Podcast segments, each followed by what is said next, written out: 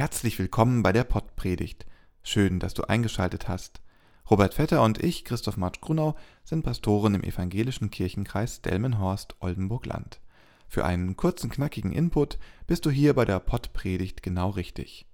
Alle Informationen findest du auch in den Show Notes der Beschreibung zu dieser Episode. Den Glauben ausmessen, in Zahlen packen und das auch noch für das Gute einsetzen, was du mit dem Maßband des Glaubens alles anstellen kannst, das klären wir heute. Viel Spaß mit der Pottpredigt. Liebe Hörerinnen, lieber Hörer, wann hast du das letzte Mal etwas ausgemessen? Genüsslich den Gliedermaßstab, den sogenannten Zollstock, ausgeklappt und angelegt oder ein modernes Lasermessgerät an die Wand gehalten und abgelesen. Mit Wasserwaage alles ins Lot gebracht. Manchmal braucht auch der Glaube eine solche Prozedur. Davon berichtet der Predigtext, der im Brief an die Epheser im dritten Kapitel steht. Dort heißt es Deshalb beuge ich meine Knie vor dem Vater, der der rechte Vater ist über alles, was da Kinder heißt im Himmel und auf Erden, dass er euch Kraft gebe nach dem Reichtum seiner Herrlichkeit, stark zu werden durch seinen Geist an dem inwendigen Menschen, dass Christus durch den Glauben in euren Herzen wohne und ihr in der Liebe eingewurzelt und gegründet seid. So könnt ihr mit allen Heiligen begreifen, welches die Breite und die Länge und die Höhe und die Tiefe ist, auch die Liebe Christi erkennen, die alle Erkenntnis übertrifft, damit ihr erfüllt werdet mit der ganzen Gottesfülle. Dem aber, der überschwänglich tun kann, über alles hinaus, was wir bitten oder verstehen, nach der Kraft, die in uns wirkt, dem sei Ehre in der Gemeinde und in Christus Jesus, zu aller Zeit, von Ewigkeit zu Ewigkeit. Amen. Ich bin Schwiegersohn eines Vermessungsingenieurs, der viel und gerne von seiner Arbeit erzählt. Aus diesem Grund fällt mir bei diesem Predigtext eine Passage besonders auf. Die Breite und die Länge und die Höhe und die Tiefe. Finden wir hier eine Architektur des Glaubens? Können wir den Glauben in Zahlen ausdrücken? Was sind diese Breite, Länge, Höhe und Tiefe? Da geht es um etwas Wichtiges. Da geht es um den Geist Gottes und um innere Stärkung, um Christus, der durch den Glauben in unseren Herzen wohnt. Die Dimensionen dieses Glaubens sind benannt. Aber was soll überhaupt vermessen werden? Wir können unser neu erworbenes Maßband unterschiedlich einsetzen. Sollen wir das Wesen Gottes bestimmen? Sollen wir Gottes Plan mit der Welt verstehen? Geht das überhaupt? Schauen wir genauer auf den Text, sozusagen die Betriebsanleitung. Wir können ausprobieren, die Liebe Christi, die in uns wohnt, in allen ihren Maßen wahrzunehmen und zu erfüllen. Eines dürfen wir bei der Messung nicht vergessen. Ohne den Geist Gottes in uns können wir den Glauben gar nicht vollständig erkennen. In uns ist zum Glück, so sagt es der Text, die Liebe Christi. Und die hat es in sich. Die Liebe Christi ist größer als alles, was wir Menschen erfahren und verstehen können. Sei es Hass zwischen Menschen, Missgunst und Neid, Krieg und Gewalt. Das sind menschliche Dimensionen. Die Breite und die Länge und die Höhe und die Tiefe dieser Probleme können wir selten komplett überblicken. Die Liebe Christi überwindet das. Sie gibt uns neue Hoffnung.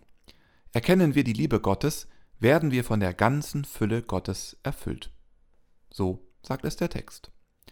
Damit einher geht eine Forderung. Nicht nur, dass uns der Geist Gottes stärken soll und wir auch noch Christus in unseren Herzen beherbergen dürfen, Nein, wir sollen auch noch ganz von Gott erfüllt werden. Wo soll das alles hinpassen? Habe ich dafür genug Platz in meinem Glauben, in meinem Tun? Will ich das? Darf ich darum bitten? Ja, wir dürfen um so viel bitten. Gott hat viel mehr Kraft und Reichtum, als wir einfordern könnten. Ein Geschenk Gottes. Nimm es an und lehn dich zurück. Moment, zurücklehnen? Soll ich mich etwa darauf ausruhen, dass der Geist Gottes in mir ist? So geht das nicht. Es gibt doch auf der Welt so viel zu tun. Unser Text heute ist eine Fürbitte. Da beugt jemand seine Knie vor dem Vater. Es ist eine eindrückliche Szene. Eine Fürbitte, die von ganzem Herzen kommt. Sie hat die junge Gemeinde in Ephesos im Blick. Solche Fürbitten sind auch heute nötig. Für Menschen am Rand der Gesellschaft, für Menschen, die unschuldig in Not geraten sind, für Menschen in unserer Kirche oder Gemeinschaft. Fürbitten gegen Kriegshandlungen in Syrien, in der Ukraine, im Jemen, an so vielen Orten in der Welt. Für Christinnen und Christen, für Muslime und Muslima, die für ihren Glauben verfolgt werden, sei es der islamische Staat, die Taliban oder chinesische Machthaber. Fürbitten für Menschen, die durch Ungerechtigkeit und Armut bedroht sind. Wenn wir das Maß des Glaubens anlegen, sehen wir, wie viele Sachen schief laufen. Lasst uns das Leid beim Namen nennen. Setzen wir uns für die Schwachen und Verfolgten ein. Mit Christus im Herzen sollten wir dafür doch genug Kraft haben. Also gleich aufspringen und anfangen? Ja und nein. Ich glaube nicht, dass blinder Aktionismus die richtige Antwort auf das Geschenk Gottes ist. Über den Geist Gottes können wir schließlich nicht verfügen.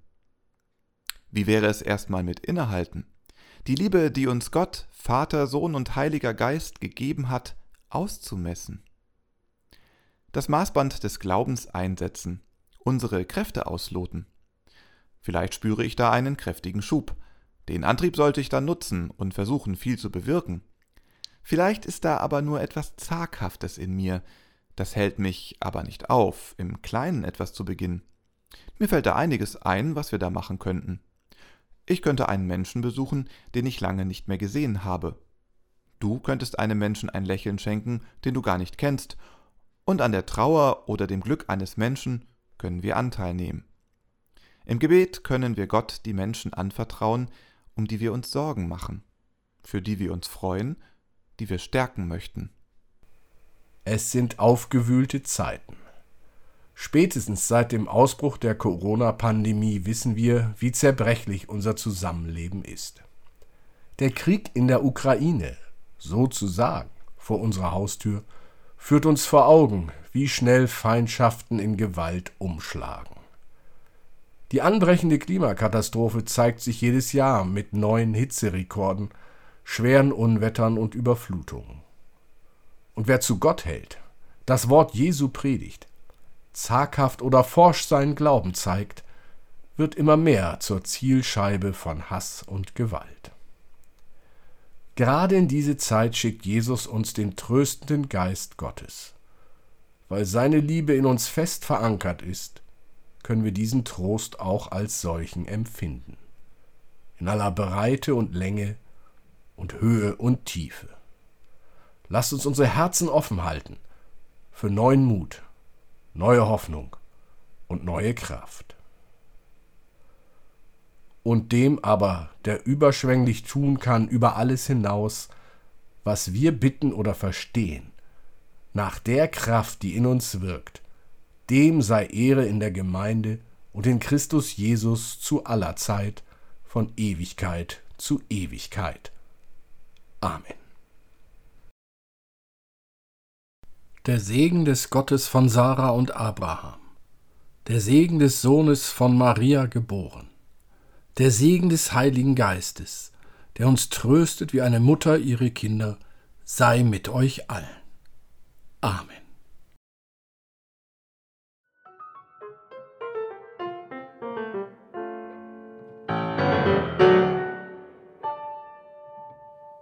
Dieser Podcast ist ein Angebot des evangelisch-lutherischen Kirchenkreises Delmenhorst-Oldenburg-Land.